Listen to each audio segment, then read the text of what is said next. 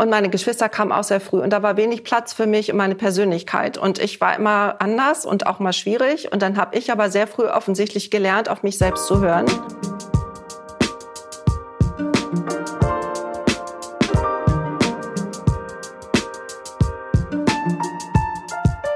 Herzlich willkommen zu unserem Podcast Gefühlsecht. Cesar Trautmann. Katinka Magnussen. Und wir haben heute Christiane Brandes-Fisbeck zu Gast. Danke für die Einladung. Wie schön, dass du da bist.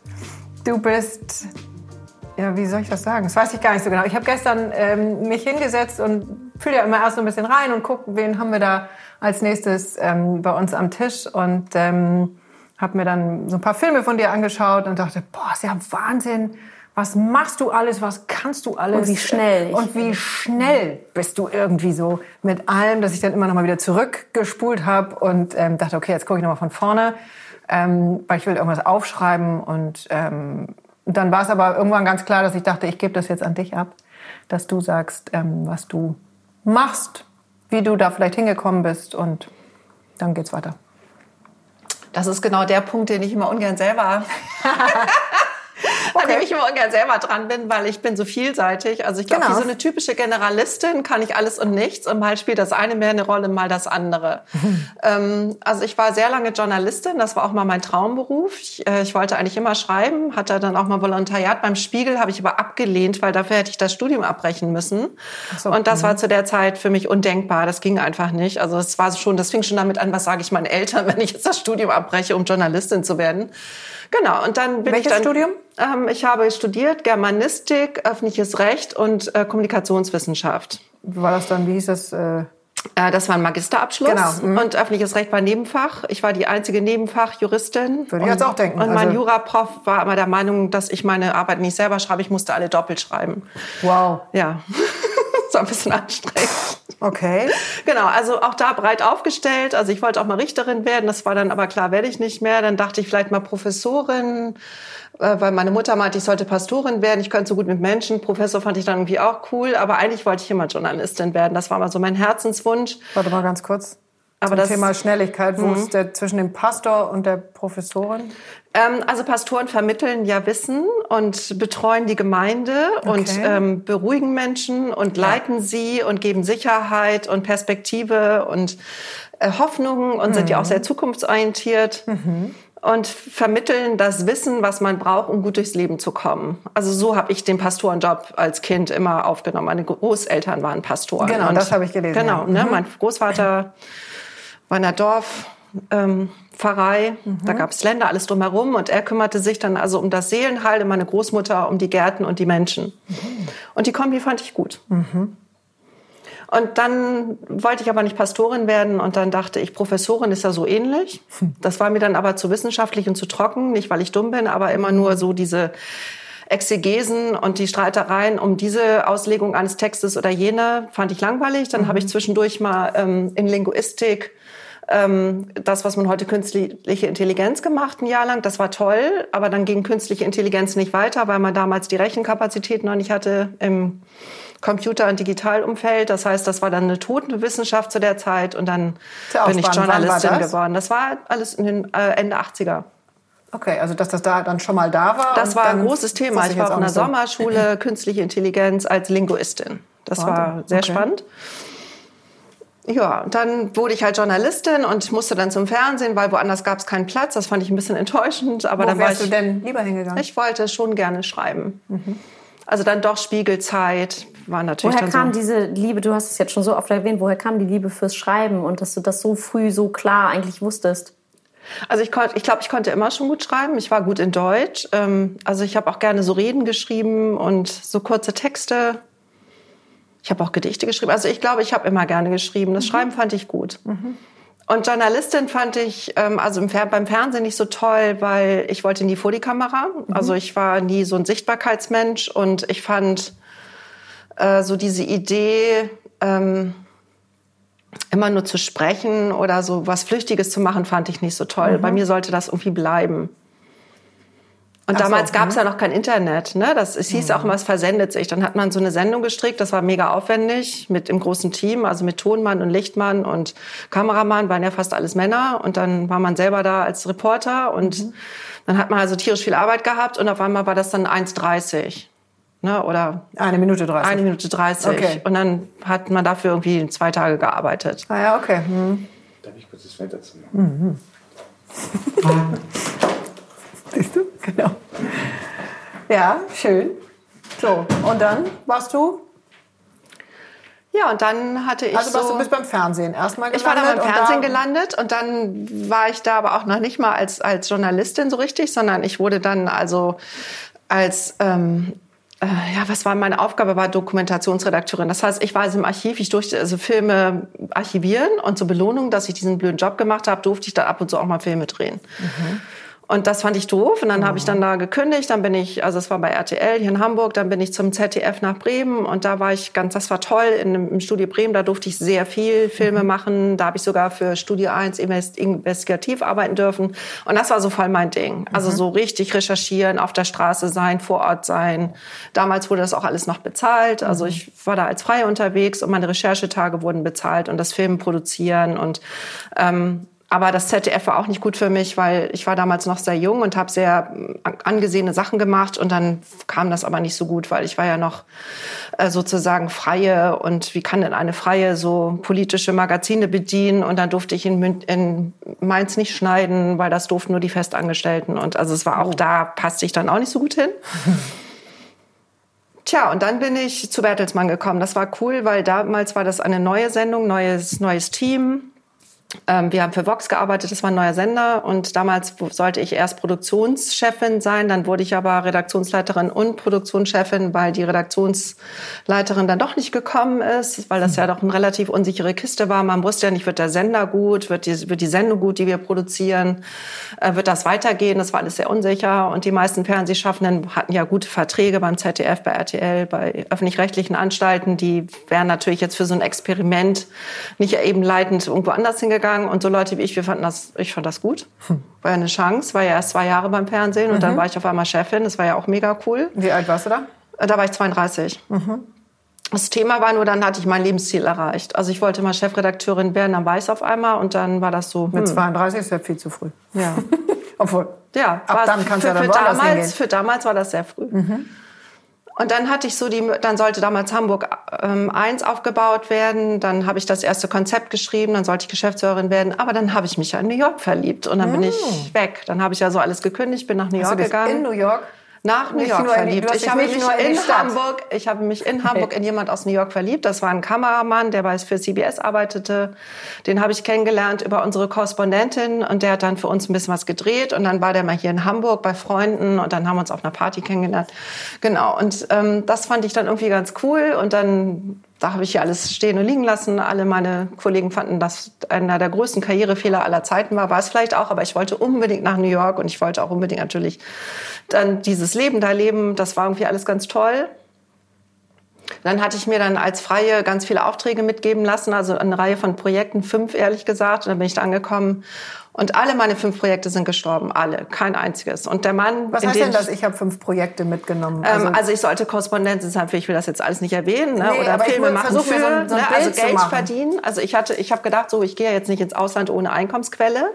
schlau. Ne? Und dann habe ich versucht, mich zu bewerben. Nee, also aus Deutschland nahm man niemanden. Also die deutschen Firmen haben damals nur Local eingestellt. Das macht man heute ja auch, ne? weil die Locals sind günstiger. Das heißt, wenn ich in New York bin und als Journalistin arbeite, bin ich günstiger, als wenn ich mich aus Deutschland fest anstellen lasse, mir meinen Umzug bezahlen lasse, die Krankenversicherung, deutsche Löhne und so weiter. Das heißt, das hat alles nicht geklappt. Dann habe ich mir also Projekte mitgenommen, also Korrespondentin für freies Projektier, die Film, bla bla bla. Und dann sind die alle nach und nach weggebrochen. Das heißt, ich war in New York. Dann Aber stellte sich heraus, verliebt, ja, super. Aber der Mann, vernünftiges Einkommen, stellte sich heraus, war dann doch nicht geschieden, Unterhalt, kann ich gut mit Eltern umgehen. Ähm, Also finanziell war das alles mehr als nicht toll. Schwierig. Dann sind also meine Projekte abgebrochen. Und dann gibt es so das erste Highlight meines Lebens. Ähm, also der Mann ist äh, für irgendein Hurricane auf irgendeiner Insel in der Karibik. Also der hat meistens so Katastrophen- und Kriegsberichterstattung gemacht. Der war also nicht da. Ich war in New York, hatte eigentlich kein Geld mehr. Dann gab es da so eine große Schüssel voller Kleingeld und von dem Geld habe ich dann gelebt. So für, bis er dann wiederkam, ein paar Tage. Und wer befüllte die Schüssel? Keiner in dem Moment. Und dann meldete sich Besuch aus Deutschland an, ja, wir sind in New York und wir wollen dich sehen. Und das waren so Leute, die ich aus dem beruflichen Kontext kannte. Ich ja so angesehene, ich hatte ja einen sehr guten Ruf in Hamburg, war ja auch mega erfolgreich, sitze dann da also mit diesem Fame aus Deutschland in Amerika, habe kein Geld und denke mir, was mache ich denn jetzt? Und dann haben wir uns überlegt, dass wir mit der Circle Line, das ist also so eine, so eine Bootsfahrt, Hafenrundfahrt am Manhattan rum. Das ist man drei Stunden unterwegs, das kostet sechs Dollar und in der Zeit fallen keine weiteren Kosten an. Das war dann mein Plan. Habe ich denen vorgeschlagen, hey, wollen wir auf die Circle Line und so? Ja, super, machen wir. Und auf dieser Circle Line spricht mich jemand an auf Englisch und sagt, ja, kommst du aus Deutschland? Meine Frau ist auch aus Deutschland. Was machst du manchmal? Ich bin Journalistin. Super, meine Frau auch. Und dann arbeitete die bei Burda Media, also im Korrespondentenbüro von Burda. Und dann habe ich da zwei Tage später angefangen. So. So, so viel zum Thema Intuition. Das hat dieses Erlebnis hat mir mein Leben lang immer gesagt, es wird immer weitergehen. Das war mega Wow. cool. Und Ja. schon war die Schale wieder voll. Ja. Und dann war sie wieder voll. Ja, sehr gut. Deshalb muss ich das so ausführlich erzählen. Also die Dinge kommen anders manchmal, aber es ist dann trotzdem cool. Sehr cool, genau. Und das Ziel ist irgendwie nicht die, sich unter der Bettdecke verkriechen und sagen, Hilfe, alles sind gegen mich. Ähm, Genau. Dranbleiben, irgendwie im Genau. Leben bleiben, haben wir jetzt die Tage ja auch schon ein paar Mal, Katinka und ich, gesprochen. Und wie ging das dann mit dem Mann weiter? Ja, das ging dann, das stellte sich dann schnell heraus. Das war nicht so einfach. Es war, also man muss dazu sagen, also er war Vietnam-Veteran, äh, posttraumatisches Syndrom, was aber nicht eingestanden wurde. Äh, mega toll, mega netter Typ, aber so im Alltag sehr kompliziert. Und das war dann eine ganz komplizierte Beziehung. Das, also ich habe ja einen Hang für kompliziert, aber das war auch für mich dann zu schwierig. Und da habe ich auch das erste Mal so gemerkt, also es gibt Dinge, die sind überfordern mich und das schaffe ich nicht. Und dann habe ich versucht, ähm, also wir sind dann so, also ich habe dann so viel Geld verdient, Gott sei Dank, dass ich dann ausziehen konnte. Ich habe mir eine eigene Wohnung ähm, in der Upper West Side ähm, dann gemietet.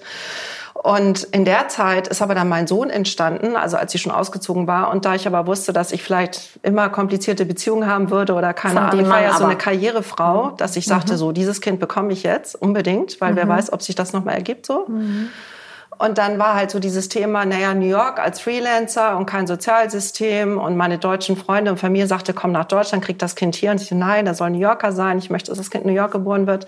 Aber dann war ich eben relativ schnell wieder berufstätig, weil es gab ja keine Elternzeit, nichts. Also ich habe dann sehr früh wieder gearbeitet und ähm, musste dann auch wieder zurückziehen, also zu dem Mann, dem Vater. Dann haben wir es auch nochmal probiert miteinander, aber es war eigentlich sehr klar, dass es nicht so gut funktioniert. Und dann habe ich immer so gedacht, ich muss zurück nach Deutschland, das ist hier zu kompliziert, zu unsicher für mich und mein Kind. Und ähm, es hat dann anderthalb Jahre gedauert, bis wir gehen konnten, weil der Vater natürlich auch wollte, dass das Kind in Amerika ist und weil es so viele Nebenaspekte gab. Und dann habe ich aber dann von meinen, wieder derselben Firma, wieder Tochter von Bertelsmann, ein Angebot bekommen, eben Online-Chefredakteurin zu werden für diese neue Online-Redaktion. Und da der mich schon von früher her kannte, meinte er so, du hast zwar keine Ahnung von Online, aber ich weiß, dass du führen kannst und Fernsehen äh, konntest du auch, warum sollst du nicht auch online lernen? Und dann bin ich halt zurück nach Deutschland mit meinem Kind und wir sind dann in Hamburg wieder gewesen und dann haben wir uns in Amsbüttel eine total nette Wohnung gesucht und dann habe ich eben diese Online-Redaktion geleitet als Chefredakteurin. Und das war natürlich toll, weil damals, und das ist das zweite, also erste Digitalisierung war schon beim Fernsehen, da habe ich Digitalisierung eingeführt und dann bei Online war ich eine der ersten deutschen Online-Chefredakteurinnen, ich glaube auch die erste. Und dann ging es eben auch darum, Medien neu zu strukturieren. Wie geht das jetzt mit Online? Was hat das für Auswirkungen auf nicht nur Inhalte und Geschäftsmodelle, sondern auch, wie organisiere ich Teams? Ne, wie geht das, wenn die Aufträge kommen und gehen? Und also diese ganze VUCA-Welt, was wir jetzt erleben, habe ich eigentlich damals schon sehr, sehr früh im beruflichen Alltag immer gehabt und fand es auch normal und fand es auch immer super. Es hat mir auch immer sehr viel Spaß gemacht. Und ich habe eigentlich intuitiv alles das gemacht, was ich heute professionell mache, mit all den Fachbegriffen, von denen ich früher gar nicht wusste, dass es die gibt und es einfach gemacht Woher habe. hast du gelernt, dich so früh auf deine Intuition zu verlassen? Das ist ja heute großes Thema. Also gerade wenn es um ja, so die Begriffe New Work und ist das jetzt Kopf oder Herz oder Bauch Ja. oder Intuition fällt an jeder zweiten Ecke.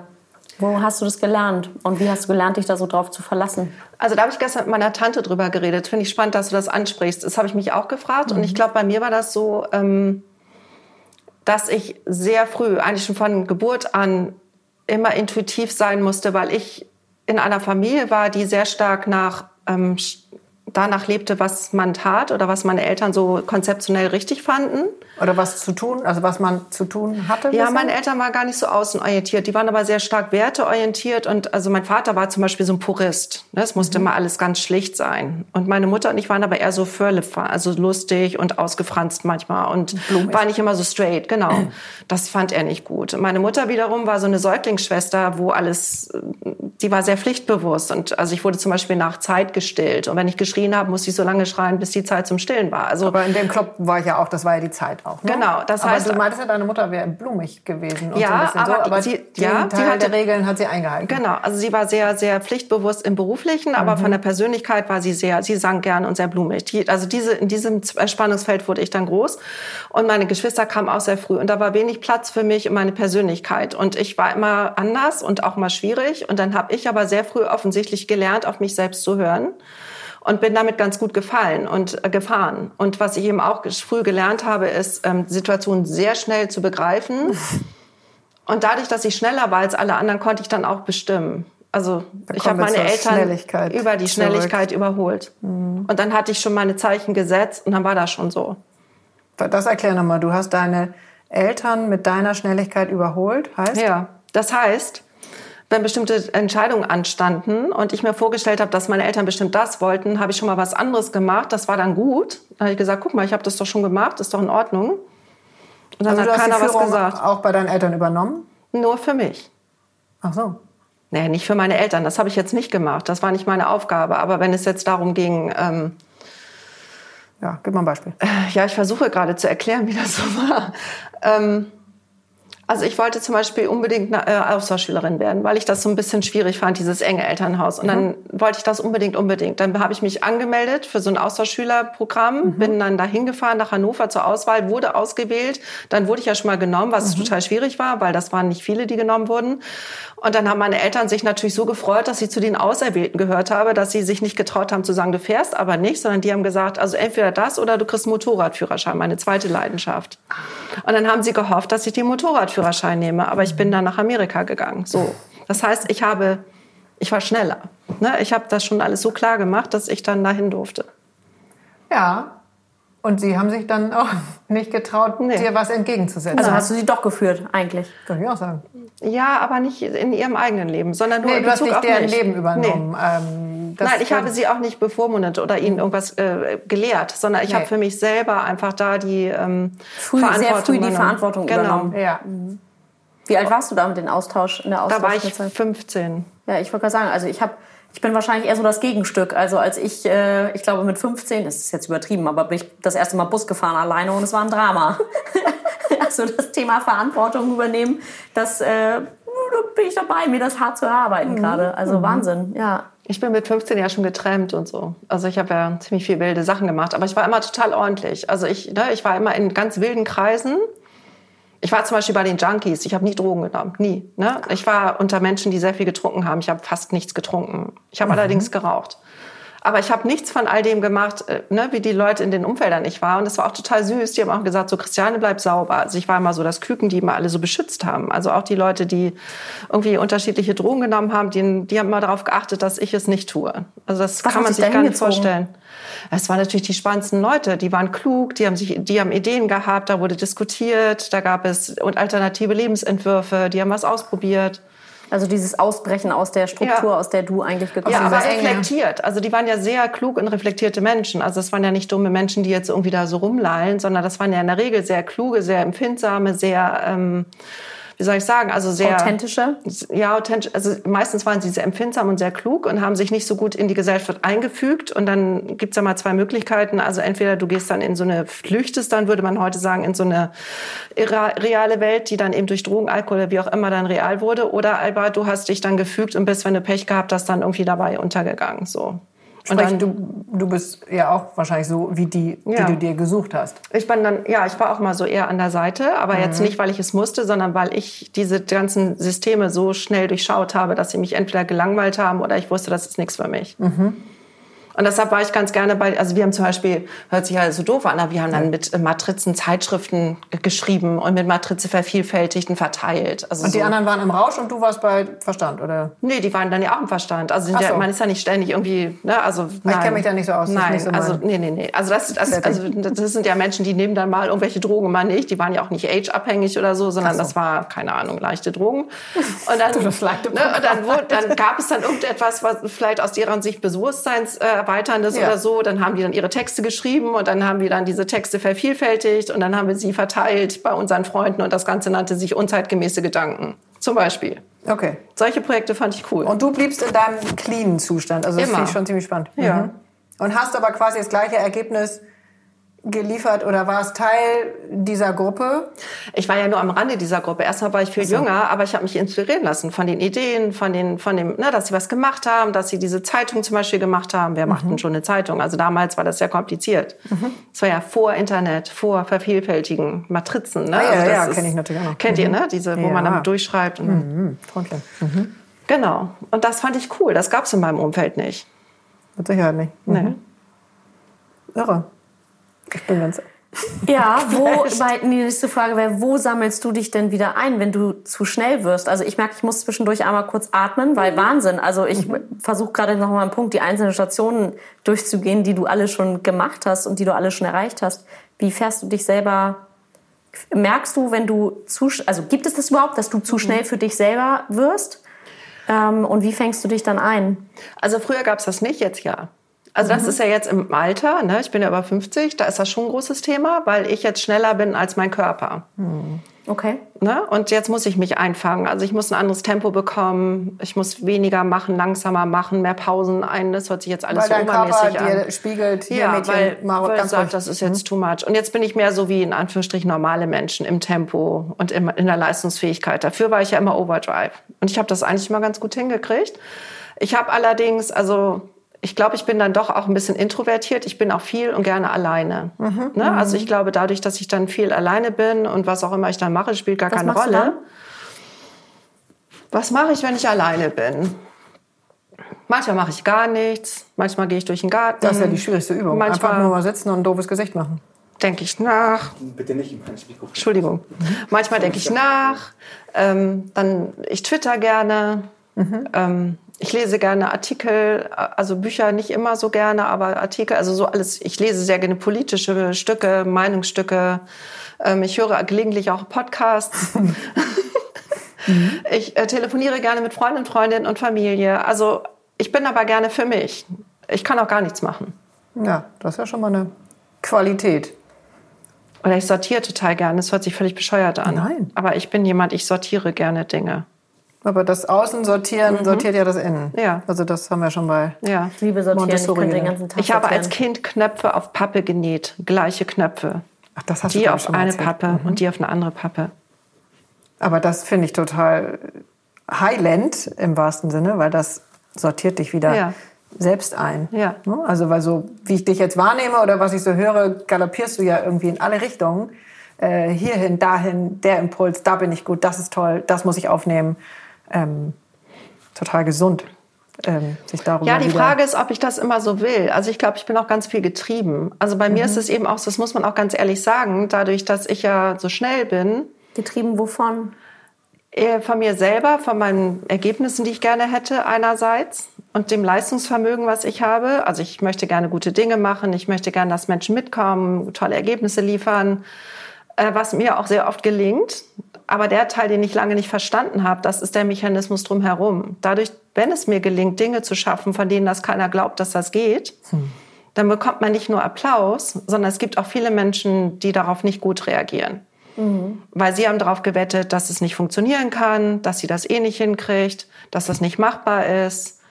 Ähm, oder sie fühlen sich schlecht, weil sie selber denken, wenn da jemand mit so einer hohen Leistungsbereitschaft ist, würden sie selber schlecht aussehen im Vergleich. Klar. Das heißt, ich bringe alle Systeme durcheinander mit meiner Art. Wie gehst du damit um? Naja, ich bin dreimal in Unternehmen gewesen, wo ich nicht lange geblieben bin. Entweder musste ich gehen oder ich bin freiwillig gegangen. Und irgendwann habe ich mich selbstständig gemacht, immer wieder, ne? weil ich in die Systeme einfach nicht gut reingepasst hat. Das ist für mich aber sehr schlimm und sehr schmerzlich gewesen, mhm. weil ich will ja gerne dazugehören. Und ich wollte ja auch gerne immer das, was ich kann, in die Welt tragen. Also es mhm. ist so, wie gehe ich damit um? Das ist nicht einfach. Ne? Einerseits denkt man sich, naja, wer nicht will, der hat schon. so. Aber manchmal denke ich auch, wie schade. Warum darf ich denn nicht einmal irgendeinen Ort finden, wo das gewollt und gerne gesehen wird? Mhm. Und den hatte ich zwischendurch immer mal bei bestimmten Chefs. Aber wenn die gegangen sind, war es dann meistens nicht mehr so. Und war das auch in, deinem, in deiner Herkunftsfamilie so? Hattest, hast du da auch das Gefühl, dass du das System durcheinander gebracht hast? Also bei meiner Herkunftsfamilie, das ist jetzt meine persönliche Interpretation. Leider mhm. leben meine Eltern nicht mehr. Ist so ein bisschen schade. Ich kann das mit denen schlecht reflektieren. Meine Aber These dein ist, Gefühl sagt ja, ja meine was. These ist, mein Vater wollte, dass ich ein selbstbewusster, gleichberechtigter Mensch bin. Mein mhm. Vater war sehr idealistisch. Also der war, der wollte, dass alle Menschen gleiche Rechte haben, gleiche Möglichkeiten. Und dem war das auch mal sehr wichtig, dass ich klug bin und verständig und hat sehr für meine Bildung gesorgt. Aber als ich Teenager war, kippte das total. Und da wurde ich ihm dann zu frech. Und dann kam auf einmal dieses Männer-Frauen-Rollenbild dazu und das mhm. machte alles kaputt. Bei meinem Vater war zwar ein Freigeist, aber meine Mutter hatte sehr stark diese Frauenrolle, musste sie auch leben, ob sie es wollte oder nicht. Meine Mutter war Hausfrau, sie durfte nicht arbeiten, sie hat alles perfekt zu Hause gemacht, ähm, sie hat das Geld zusammengehalten und mein Vater hat sie wohl, das weiß ich nicht, aber als sie früh verheiratet waren, auch kontrolliert ist, also so mit, mit dem Daumen oben über den Schrank und hat geguckt, mhm. ob das Staub gewischt war. Mhm. Was man sich nicht vorstellen kann von meinem Vater, so war das aber. Das heißt, sehr traditionelle Ehe, gleichzeitig dieser Freigeist. Und jetzt komme ich da als Produkt, ne, einerseits so erzogen wie so Bist ein du das Junge. erste Kind? Mhm. Mhm. Und gleichzeitig dann aber als Teenager, mit dem darf ich aber, und du hast mich ja so erzogen, so ungefähr, Papa, mhm. Papi, ne, also Papi. Und dann war ich aber für ihn nicht mehr händelbar. Das heißt, ne, so, das ist so ein bisschen dieses, ähm, dieses äh, Konzept ähm, von dem, wie heißt denn das, das nochmal von Goethe? Jetzt fällt es mir gerade nicht, Zauberlehrling. Okay. Ne? Also, mhm man schafft sich dieses Produkt und dann ist es da und dann überfordert es einen. Man kriegt es nicht wieder eingefangen. Mhm. So fühlte ich mich oft in unserer Familie. Äh, größere Aufgabe. Also die so erstmal zu erkennen, zu fühlen, dann ist da im Zweifel auch der ein oder andere Schmerz dabei. Ähm, aber ich könnte mir vorstellen, dass du ähm, auch schon die Qualität davon inzwischen. Ja, inzwischen kenne ich die Qualität. Ja, also ja. Jetzt, sagen wir mal, viele, lange Zeit war es sehr doof, ne? Mhm. weil dann, was machst du denn mit so einem Twitter? Ne? Einerseits sehr männlich geprägt, einerseits total führungsstark. Ne? Dann kommt ja noch dieser eine. Das ist ja auch männlich. Ne? Also mhm. alles das, diese Qualitäten, die ich so kann, sind sehr männlich. Gleichzeitig, ja. und ich bin noch 1,84 groß, ne? mhm. ne? so heftig, kommt aus Munster, vier Kasernen, kann mich also sehr gut gegen Männer durchsetzen, habe ich als Teenager gelernt, ne? alles mhm. das. Mhm. Und auf der anderen Seite aber so dann auch dieses ganze Weibliche, was aber dann nicht so stark da war, warum auch immer, was sich nie so entwickelt hatte, aber ich sah ja immer so ganz gut aus, also hatte ich dann da auch so bestimmte, ne? also man hat mhm. mich dann durchaus auch so gesehen, aber das passt immer so gut, nicht so gut zusammen und das ja. ist nicht so einfach, einfach, wenn man dann entweder die eine Qualität gerne, die einen wollten das haben, die anderen das, aber mhm. mit den wenigsten konnte ich mit beiden meiner Qualitäten gut leben. Mhm. Das, das hat, ist erst jetzt in Ordnung. Aber zwischendurch mhm. war das schwer. Mhm. Und war das dann ähm, vielleicht auch so ein Motor für äh, Selbstständigkeit? Ja, meine Selbstständigkeit habe ich gemacht, weil ich als alleinerziehende Führungskraft einfach keinen, also in der Vorinternetzeit einfach keine Chance hatte. Also jede Karriere, die ich dann noch machen wollte, hieß es immer, aber Sie haben doch ein Kind, und was ist, wenn das Kind krank ist? Ich also. war eine von den Führungskräften, die nie gesagt hat, dass sie ein Kind hat und es durfte nie einer wissen, ob es krank war oder nicht. Gott, wie schlimm eigentlich. Das war also total schlimm. Und also dann, für dich auch immer diese Ja, es war mega schlimm. Hin und her geraten. Es war total schlimm. Und die, die, die, äh, also ich habe jetzt schon wieder Tränen in den Augen, ne? Weil ja, da, während der Arbeit durfte ich nicht zeigen, dass ich äh, mich um mein Kind kümmern musste. Und weil ich das Kind bei der Tagesmutter abholt, du bist fünf Minuten zu spät. Und dann stand das im Flur in Mantel und den Gummistiefeln mhm. alleine. Mhm. Mhm. Damit ich dann pünktlich bin. Das ist nicht lustig. Mhm. Mhm. Also es ging um fünf Minuten, ne? Ja. Wow, was, so. für, was für harte Zeiten. Ja, und deshalb habe ich dann irgendwann, also als ich dann bei Bertelsmann durch diese Insolvenz unseres Unternehmens, wo ich da tätig war, ähm, entlassen wurde und ich nicht übernommen wurde im anderen Bereich, was ich damals sehr schlimm fand für mich, hätte ich auch nicht erwartet. Das hat mich echt voll, also das war so meine zweite große Enttäuschung im Leben. Äh, da habe ich gesagt, ich mache mich selbstständig. Ich will nie wieder abhängig sein von Arbeitgebern. Mhm. Das, das war der Grund. Und das war ja auch schon 2000. Das war 2002. Zwei, achso. Mhm. Und damals war das ja noch ungewöhnlich, das war ja nicht so cool wie jetzt, Startup gründen und so. Mhm. Und ich mache mir, sondern es war so richtig selbstständig, waren nur die, die es nicht geschafft haben in Unternehmen, Oh. die nicht angepasst waren.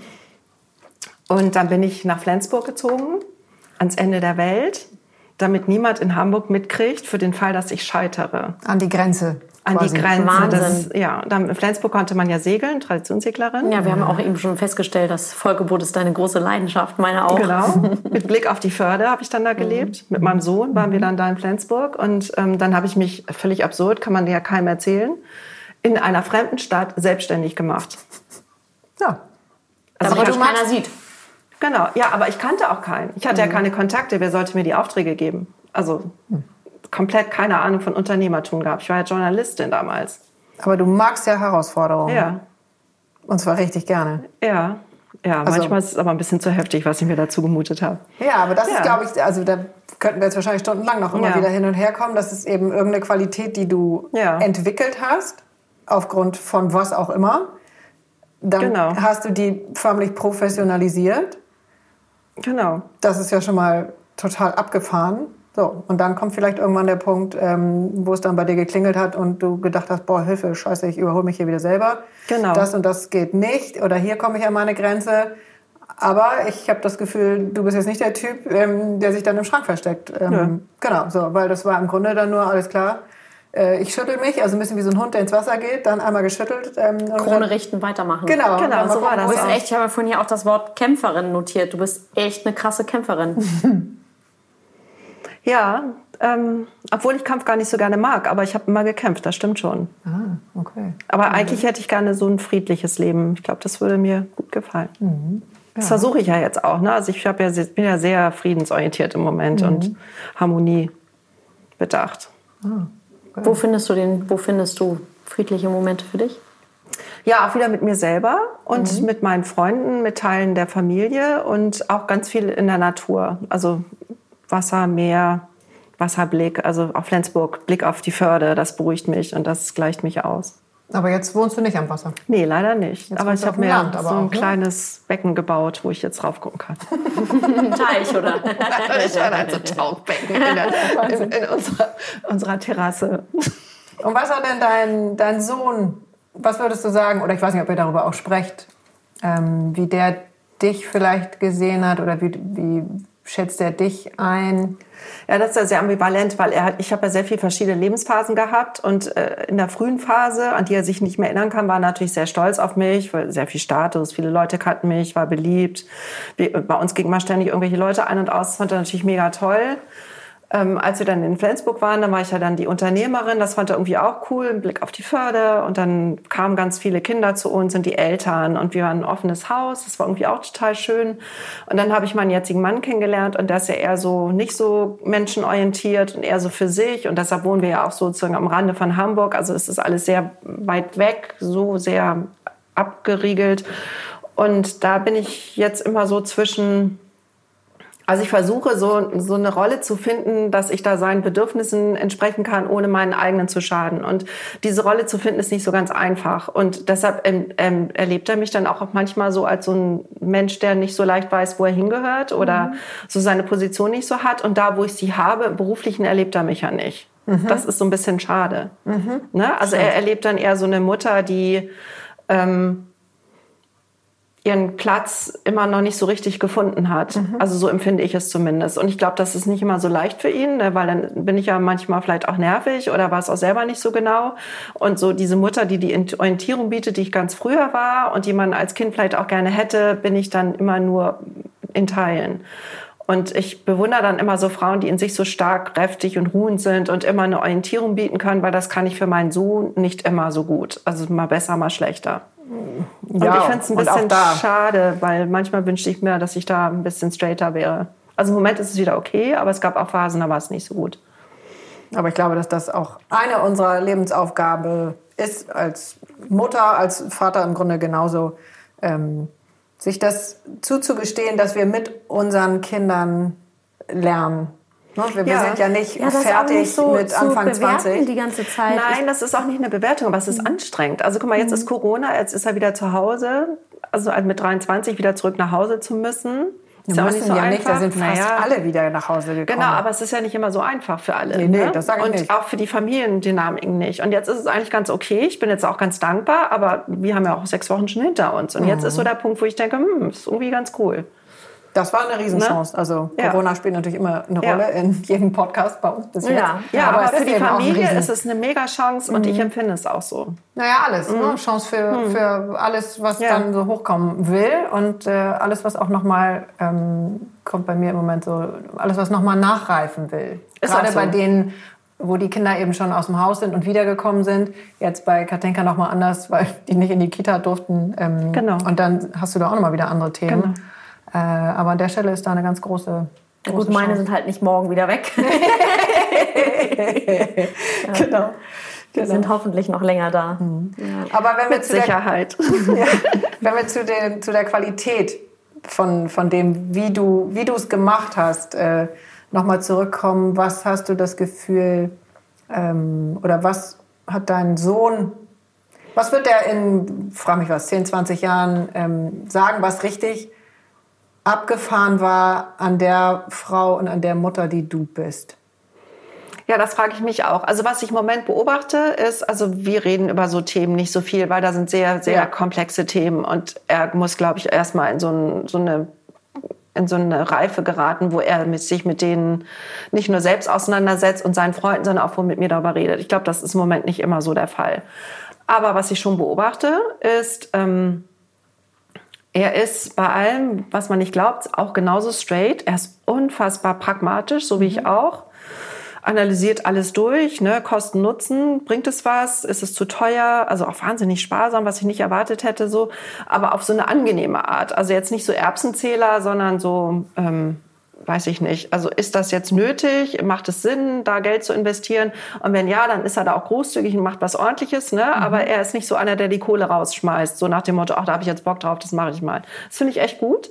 Ähm, er hat auch ein sehr starkes Wertesystem, was, woranach er nicht immer so lebt, weil manchmal gefällt es ihm auch, das zu brechen, um mich zu ärgern. Aber er hat es. Hast Das du ist total auch so cool. gemacht früher. Genau, genau so. Und er ist auch, das finde ich auch total, also ich habe auch das Gefühl, dass der sich genau wie ich darauf verlassen kann, dass es in seinem Leben immer gut gehen wird. Und auch sehr interessant, wenn er nicht weiter weiß, findet er auch immer eine Lösung. Das ist total Was bist du spannend. eigentlich von, von Sternzeichen? Ich habe mich das irgendwie ein paar Mal Steinbock, Aszendenz, ähm, Schütze.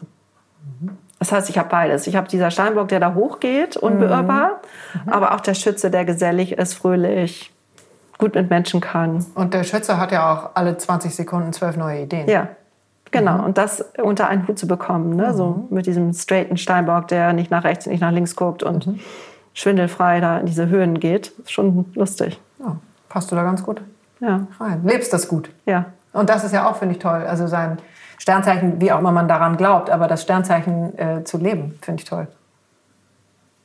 Ja, ich finde das auch ganz interessant, eigentlich, diese beiden Qualitäten zu haben. Also sie unter einen Hut zu bekommen, ist nicht so einfach, aber sie zu haben, finde ich schon ganz cool.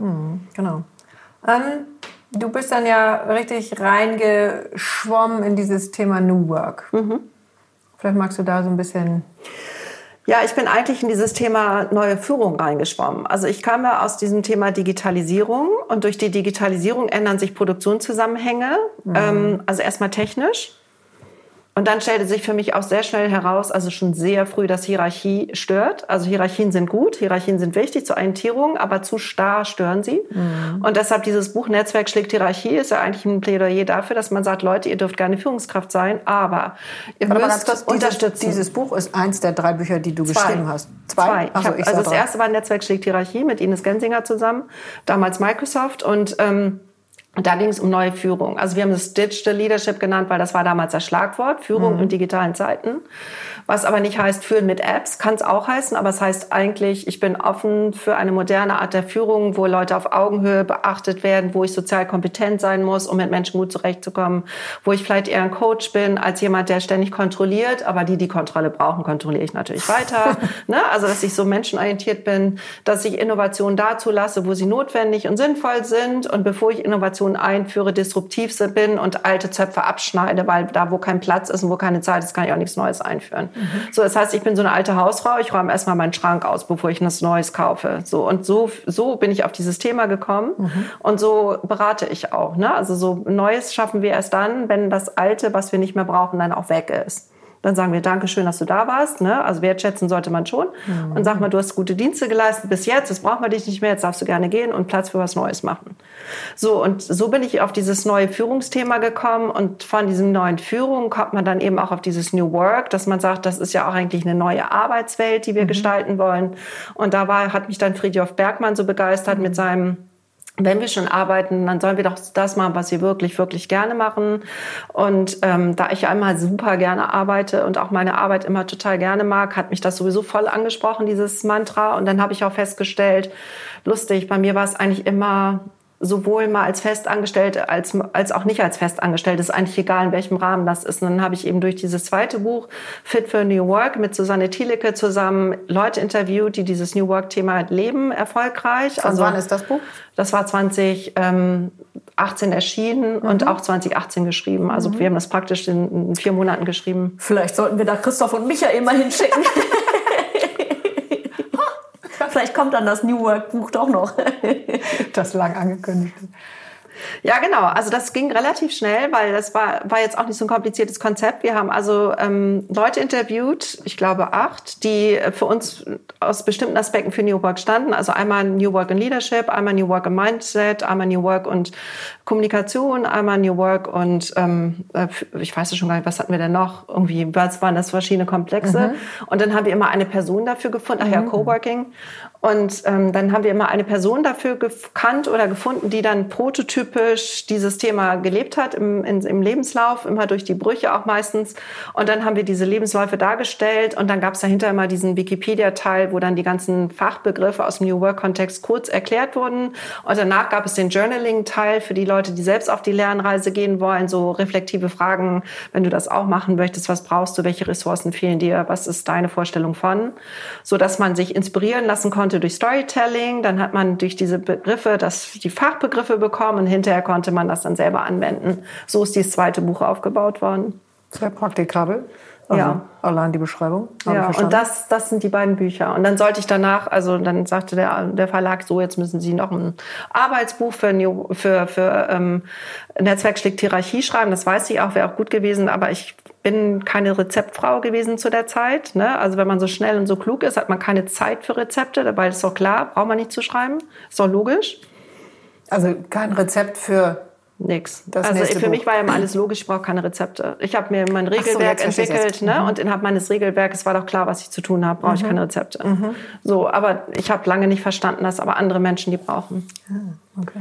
So, das heißt, ich habe mich lange gar nicht sehr gut, ich war nie gut darin, Rezepte zu schreiben oder Leuten zu erklären, wie man was macht. Das habe ich in den letzten zwei Jahren echt heftig gelernt. Ich habe mir wirklich beigebracht, alles das, was für mich klar und selbstverständlich und logisch ist, in kleinen Schritten darzulegen. Also runter zu, runterzubrechen mhm. und das nicht schlimm zu finden und Leute auch nicht doof zu finden, die das nicht verstehen. Aber verlierst, du, verlierst du Leute auf dem Weg? Ähm, das ist eine gute Frage. Das habe ich mich auch schon gefragt. Ich bin, also, wenn ja, dann zeigen sie es mir nicht. Aber ich glaube schon. Mhm. Naja, ich, äh, vor Aber sie sagen es nicht. Mhm. Also das fand ich jetzt super, äh, super spannend, was du gesagt hast, dass du dich gefühlt, also wenn man das jetzt so in Ebenen sieht, dass du dich relativ weit oben eingestuft hast, automatisch sozusagen, weil du eben im Kopf so viel schneller bist. Aber ich stelle mir das da ganz schön einsam vor. War es ja auch. Und das, äh ja, und deshalb war es ja für mich so schwer, einen Partner zu finden. Deshalb mhm. dachte ich auch immer, wenn ich jetzt schon mal ein Kind kriege, besser jetzt. Wer weiß, ob ich noch mal einen Partner finde, weil das ist ja nicht so einfach, so eine Frau in unserem Kontext hier, mhm. so wie wir in dieser Gesellschaft leben. Das war schon klar, dass es diese Männer nicht, ähm, mhm. dass sie nicht vom Himmel geregnet werden. Das war logisch, ne? Aber die gibt's natürlich. Es ja, gibt immer einen. Also genau. jedenfalls war ich mir da nicht so sicher. Ja, war Wahnsinn. Ja gut, offensichtlich in Bönningstedt gab es ja offensichtliche Mann dann. Ja, das genau. Okay, also der kommt aber aus aus Ottensen, also Woher auch immer. Also nee, ich wollte nur sagen, es ist ein anderes Mindset, ne? Ja, auch gut. Du hast gesagt, dass, du, dass ich mich da oben einsortiert genau, habe. Genau, aber das kenne ich von meinem Sohn Oskar. Ähm, mhm.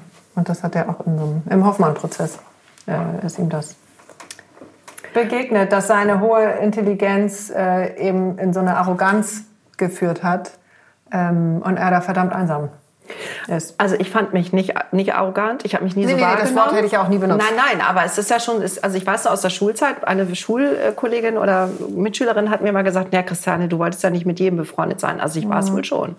Aber mir Mhm. Naja, war es es kommt nicht bei den bewusst. anderen so an. Ja. Und das ist eben, also wie gesagt, ich kenne das halt echt gut ähm, von Oscar, dass das ein Problem ist. Naja, ich Oder glaube schwierig auch, ist. weil du eben sagtest, viele sagen das dann nicht. Ich glaube, das ist auch, das ist auch, glaube ich, eine Herausforderung, das selbst zu fühlen erstmal als Gegenüber.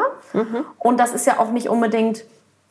Ähm, ich hatte das vorhin am Anfang kurz, als du losgelegt hast und ich brauchte erstmal so, ich so, wow, jetzt muss ich erstmal, ich habe gesagt, ich muss erstmal einmal atmen, kurz sortieren, was hast du alles gemacht. Das ist ja im Grunde genommen auch, ich mache mich in dem Moment ja eigentlich ganz klein, weil ich denke, boah, was hast du schon alles gemacht und wie schnell bist du und wie tough bist du und ähm, klar würde ich das im besten Fall nicht sagen, weil das macht mich, also in Anführungszeichen, ähm, ja, macht mich das so ein bisschen kleiner in Anführungszeichen, würde ich denken fast. Naja, das machst du selbst. Ja klar, mache ich das selbst. Das ist mir schon. Aber das ähm, klar, kenne ich natürlich selber auch. und deswegen würden vielleicht viele das auch nicht, nicht artikulieren, weil das, ähm, das ist nicht einfach, jemandem zu, also andersherum, bei sich selbst zu gucken, okay, Mhm. warum, was ist bei mir los, ist ja immer einfacher, bei den anderen zu gucken. Sagen, ja, du überforderst mich, weil du bist zu schnell, aber was hat das mit mir zu tun?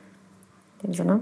Genau, aber das ist ein guter Punkt, weil mir wurde das dann doch so oft in Privaten zumindest gezeigt oder in Freundschaften oder Partnerschaften, dass ich dann angefangen habe, mich ganz klein und langsam zu machen und war natürlich mega unglücklich, weil die Matchings Mhm. haben ja gar nicht funktioniert. Weil dir die anderen gespiegelt haben, du bist falsch, weil du zu schnell bist. Ja, oder? zu schnell, zu intelligent, zu, Zu alles. anspruchsvoll, zu whatever. Also Okay. dieses Wort zu, ich hasse es. Ich war ja nie normal. Ne? Wenn dir dann immer Weil wer erzählt wird, sagt, was normal ist?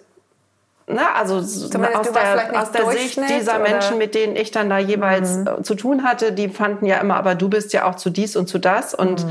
das heißt, die ganzen Raster, die da waren, die, da passte da einfach nichts. Und dann war das Raster aber fein und ich nicht. So, und wenn du Mhm. das dann ein paar Mal erlebt hast, dann ähm, fange ich dann an, mich klein zu machen und zurückzunehmen und erstmal nicht so schnell zu sein und mich runterzufahren, um zu, ne, aber nicht Mhm. jetzt um ähm, also heute würde ich es machen, um zu gucken, wie es den anderen damit geht. Aber damals habe ich es nur gemacht, damit ich passe. Ja.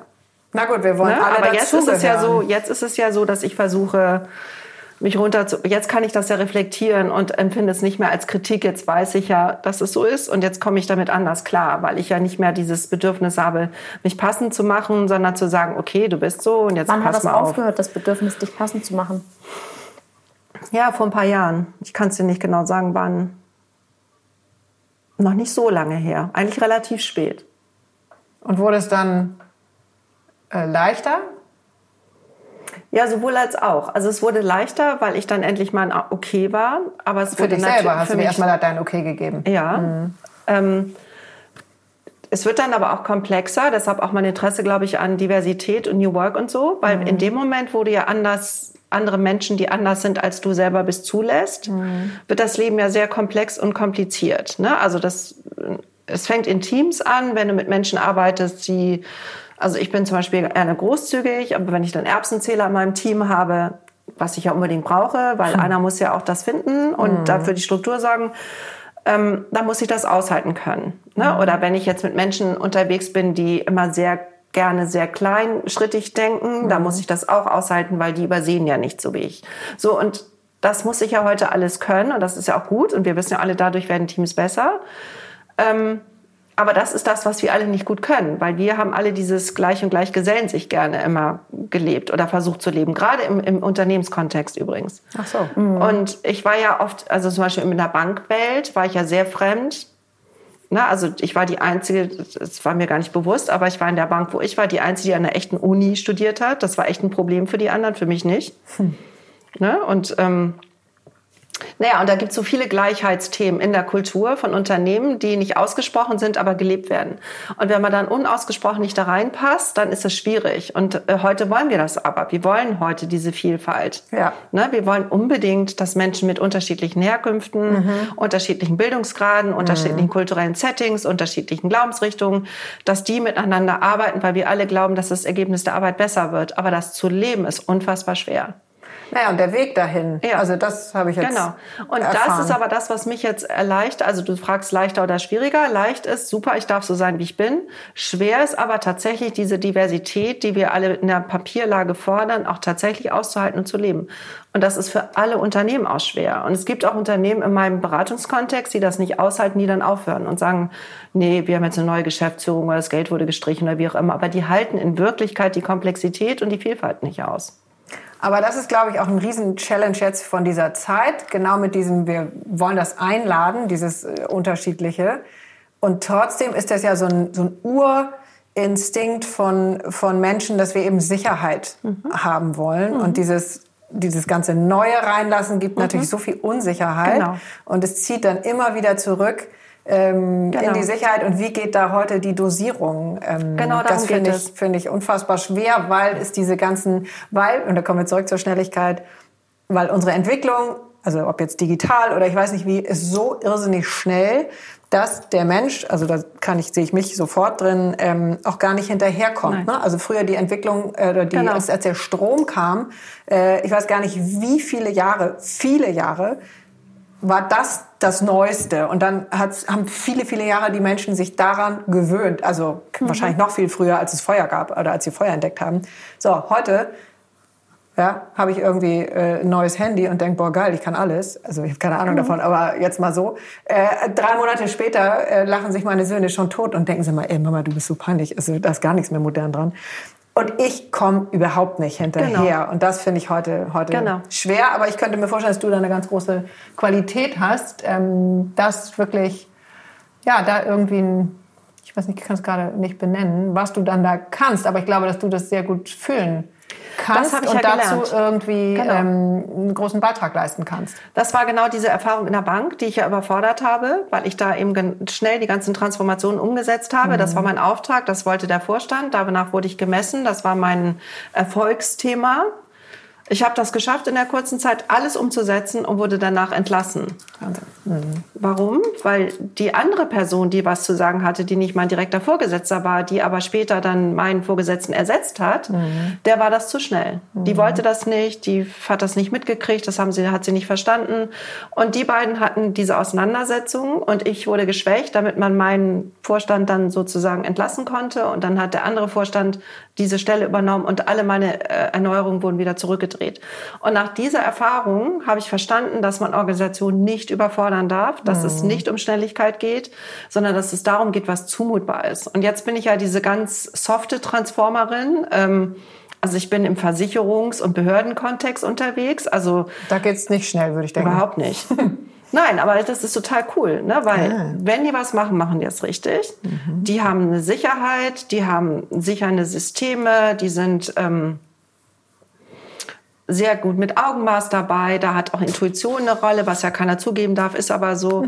Ähm, viele von denen haben sehr interessante Hobbys, sehr interessantes Freizeitleben. Also die haben auch eine gute Persönlichkeit in der Regel. Das heißt, man ist da in einem sehr stabilen Kontext.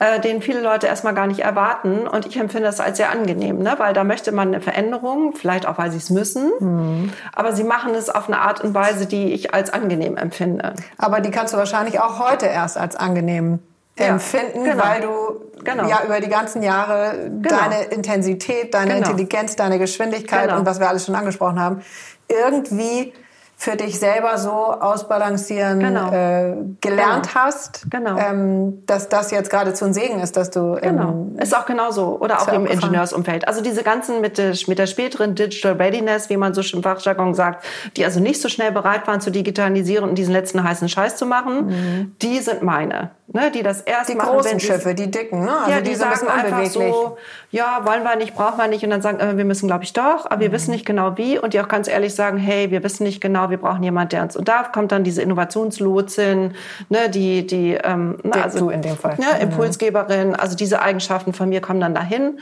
weil ich muss denen ja gar nicht unbedingt sagen, was sie zu tun haben, sondern ich muss sie ja nur emotional begleiten und eine Strategie entwickeln, die sie da sauber durchführt. Also meine Aufgabe ist zu gucken, irgendwie Für Sicherheit sorgen. Genau. Und dann mache ich das mit gewissen Methodiken, mit gewissen Wegen, aber auch flexibel genug, wenn ich merke, oh nee, das ist jetzt, also wirklich wie so eine Lotsin. Ne? Wenn da jetzt so eine Klippe kommt, dann müssen wir da weg. Oder wenn es hier eine Untiefe gibt, dann fahren wir doch wieder lieber in die Richtung. Und dass ich die da so sauber durchnavigiere, das ist meine Aufgabe. Und ich empfinde das als sehr angenehm. Also mir gefällt das wirklich gut. Also ich mag das. Ich mag dieses Setting, ich mag diese Firmen, ich mag meine Kunden. Also ich bin damit sehr zufrieden. Also von daher ist es schwer. Ja, es ist wahnsinnig schwer. Springen Kunden ab? Ja, sie springen ab, aber mir gefällt das. Ich finde das gut. Also auch in dem Kontext. Also ich muss nicht wie viele andere bei diesen hippen Big Names und diesen ganz weit vorne transformierten Firmen sein, ähm, weil ich glaube, am Ende des Tages ist der Schein und Sein dann doch nicht so das Gleiche. Und das ist bei diesen Firmen, Du willst es nachhaltig. genau, Du willst es richtig drin im System Genau. haben. genau. Und das gefällt mir ganz gut. Ich mache heute mal ein bisschen den Time äh, keinen Time Tracker. Ähm, ich würde ganz gerne aber noch eine letzte Frage stellen, oder wenn du auch nichts mehr hast, Cesar. Ähm, ich bin ja ein Jahr lang, Cesar hatte mal von äh, Dana Fest erzählt, von eurer Gruppe, ähm, die, hab, die du mitgegründet hast, ähm, zusammen mit Julia von Winterfeld. Und oh, ich, als du das erzählt hast, Cesar, ich weiß das noch, ich wollte sofort, das ist bestimmt anderthalb- ein Jahr her oder so, ich weiß Ja, nicht, seit was, länger, ich schon länger, Anderthalb, anderthalb Jahre. Ich so, oh, da möchte ich so unbedingt mit rein. Und dann habe ich das immer gehört und dachte so, wie kann ich denn jetzt, wann werde ich denn jetzt endlich gefragt? Und vor ein paar Wochen ähm, hattet ihr dann geschrieben und mich eingeladen und das war so schön, ähm, dass ich da mit dabei sein durfte. Ähm, Und das ich war ja mich- nur online, das ist ja in live das war noch online viel in. Zoom. Ähm, ich habe mich da sehr, sehr, sehr geehrt gefühlt und sehr gut aufgehoben gefühlt. Ähm, was ist das genau und was ist das? Ähm, ist das ein Herzensprojekt von euch? Oder? Also ich habe so eine Gänsehaut, jetzt du das ansprichst. Und ich bin auch so froh, dass du da warst. Es war so toll, du hast so perfekt gepasst. Ich auch, na klar. Was ist das für ein Projekt? Also Julia und ich wollten was zusammen machen. Und Mhm. wir wollten irgendetwas machen, was unsere Herzen anspricht. Woher kennt ihr beide euch über den New Work ähm, Ja, Kontext? Julia hat mich vor einigen Jahren einfach mal angesprochen, hey, so nach dem Motto, lass uns doch mal einen Kaffee trinken gehen, wir machen ja beide was ähnliches. Und Mhm. dann fanden wir uns total nett, hatten aber nicht so die beruflichen Anknüpfungspunkte, sind in Kontakt geblieben. Und wir wollten immer was zusammen machen. Und dann hat sich das so ergeben, dass wir gesagt haben, ja, dann lasst uns doch mal so was machen für Frauen. Und ich hatte immer so, ich bin ja in sehr, sehr vielen Frauennetzwerken aktiv und ge aktiv gewesen und immer, also voll in diesem Sisterhood-Thema. Aber mich hat das immer so genervt, dass vieles auch sehr oberflächlich ist und so Sichtbarkeitsstrategien, Netzwerken um eigene Ziele, also sehr, sehr egoistisch. Und ich habe immer so eine Sehnsucht nach was fürs Herz und geben und nehmen. Also das vor allen Dingen auch geben. Ne? Also nicht immer nur so, ich gebe mir mal und dann haben und keiner sagt Danke, sondern so, ja genau. Und Julia geht das auch so und dann haben wir eben dieses Dana Fest entwickelt und Dana ist eben eine ähm, keltische Göttin, Ja, so also schön. ne, diese fließende das- Muttergottheit Ja, das gelesen ne, die so für alles zuständig ist und die überall ist und alles umhüllt und ähm, die man gar nicht so fassen kann, aber die eine sehr, sehr gute, mächtige und wohlmeinende Weise Gottheit ist. Und das war dann so die, die, die, die Figur, die wir dann da gesehen haben. Und dann ging es eben um Gabenfest. Also, dass man sich was gibt, was aber nicht materialistisch ist. Also ein, ein Gefühl, eine Wahrnehmung, ein Tipp, eine Weisheit, ein, ein Feedback, eine offene, ehrliche Antwort. Also das Aber war eine das sehr Entscheidende. wertschätzende, Ja, das finde ich immer. eben also nicht relevant. Also Genau. wir treffen uns da, also jetzt vor Corona, wir treffen uns da, ähm, eigentlich war das zum Neumond. Immer zum Neumond. Immer, zum Neumond, das Neubeginn. klappte dann aufgrund der ganzen Terminabsprachen. Äh, Jetzt haben wir es wieder. Ach, das ist jetzt- die okay. nächsten sind wieder Neumondtermine. Genau, und dann äh, treffen wir uns und essen gemeinsam irgendwas, also mindestens vegetarisch, meistens vegan, hat irgendjemand zauberhaft dann gekocht. Ähm, und dann tauschen wir uns ein bisschen aus und dann gibt es einen kleinen, kleinen Check-in, dass jeder äh, einmal sagt, wo, wo sie steht. Und das hat sich eben, fand ich, total toll ähm, ergeben. Ich mag das sowieso sehr gerne, aber für manche ist das fremd. Dieses, wir kennen uns eigentlich nicht und wir sitzen hier und haben jetzt gerade mal gegessen. Und dann, okay, Mädels, einmal Hose runter. Ähm, und mal sagen, okay, da geht's mir gerade gut und äh, da struggle ich total. Beruflich, privat, weiß ich nicht wie, das hat wirklich immer Das ist total... eigentlich eher so Hose runter und einmal komplett nackt durch die Innenstadt laufen und zwar Ja, so ein bisschen fühlt sich das manchmal an. Aber das ist da okay, weil, man, Ja, weil wir alle Genau, wissen, wir vertrauen uns. Also du gibst so viel Vertrauensvorschuss und durch das Vertrauen, das ich bekomme, ähm, enttäusche ich es auch nicht. Das ist irgendwie so diese... Genau, aber das hat eine große Qualität und Mhm. ähm, das fand ich auch unglaublich wichtig, dass wir da noch mal drüber sprechen, dass Hm. du das mit Julia gegründet hast und dass wir uns ja auch darüber kennen. Ja, darüber kennen und, wir uns. Ja, ist auch und eine, das ist so eins der schönsten Dinge, die mir im Leben passiert ist, dass, Jul, dass ich Julia getroffen habe und ich jetzt euch dadurch auch kenne und dass wir gemeinsam diese Runde haben. Und das ist immer, das hält tagelang an, dieses Gefühl, dieses gute Gefühl. Das ist eben sehr Ja. heilend, Ja. finde ich. Also das Ja. ist, glaube ich, das, was ihr ja auch sucht. Ja. Und was wir alle suchen, dieses Wie geht Frau sein heute. Ähm, Genau. Und auch wenn wir jetzt mal gucken, was das so bei Einzelnen von uns auch Ja. bewirkt. Also du kannst richtig sehen, Entwicklungskurven oder es ist irre. Also ich will jetzt nicht über Details reden, aber es ist einfach offensichtlich. Und wie alle so in ihre eigene Persönlichkeit kommen, in ihre Kraft. Ja. Also Größe hört sich so doof an, aber wirklich genau das. Doch. Das ist ganz in, wunderbar. In Strahlen auch. Ja. Also Ja, auch ganz das. viele neue Ja. Persönlichkeitsanteile, die da Raum bekommen. Und, Genau. Und ähm, auch jetzt auch ja, selbst über selber. Mhm. Zoom konnte ich die Augen sehen, die sich bei einigen sich so verändert haben. Der Ausdruck, die Körpersprache, alles. Total irre. Nee, das ist ganz schön und äh, ich finde, das ist sogar ein ganz, äh, ganz gutes Schlusswort und ist ein schöner Abschluss erstmal auch für das, was du alles schon äh, gelebt und geleistet hast. Also vielen, vielen Dank für deine, für deine große Offenheit. Ähm, das ist eine mega Bereicherung. Jetzt erstmal hier für unsere Runde und für alle die, die das dann hören dürfen, wenn es raus ist. Es lag an euren Fragen. Vielen Dank. Wir müssen ja unbedingt noch räuchern. Ne? So, und wir räuchern noch. Sagen, das ist ja das bitte nicht. unsere, ähm, immer unser Abschluss, dass ähm, wir räuchern und der Gast, in dem Fall du, du kannst was, kannst, kannst was ins Feuer tun, in die Glut, was du nicht mehr brauchst, was du hier lassen möchtest. Da habe ich mich schon drauf gefreut. Sehr gut, so ist recht. Sehr gut. Das heißt, du weißt auch schon, was du ins Ja. Feuer lässt. Sehr gut.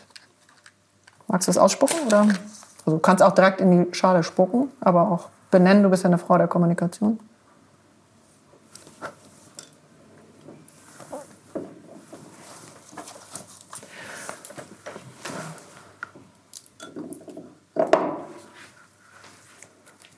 Ja, ich glaube, ähm, ich möchte jetzt gerne diese übertriebene Angst ähm, verlieren, dass mir an Punkten etwas passiert, wo ich offen und ehrlich bin. Schön. Mhm. So, das kann man auch nochmal von hinten machen. hinten sitzt der Wille. Da sind deine ganzen hinteren Chakren. Ja. Jo. Dankeschön. Ja. Vielen Dank. Einmal the whole team. Dankeschön. Und Björn, Ja, natürlich. du musst Der ja kommt nur fürs. Räuchern. Cesar nimmt sich selber auch immer noch eine große Portion am Ende. Natürlich. Selbstliebe, die Überschrift. Vielen Dank fürs Zuhören. Dankeschön.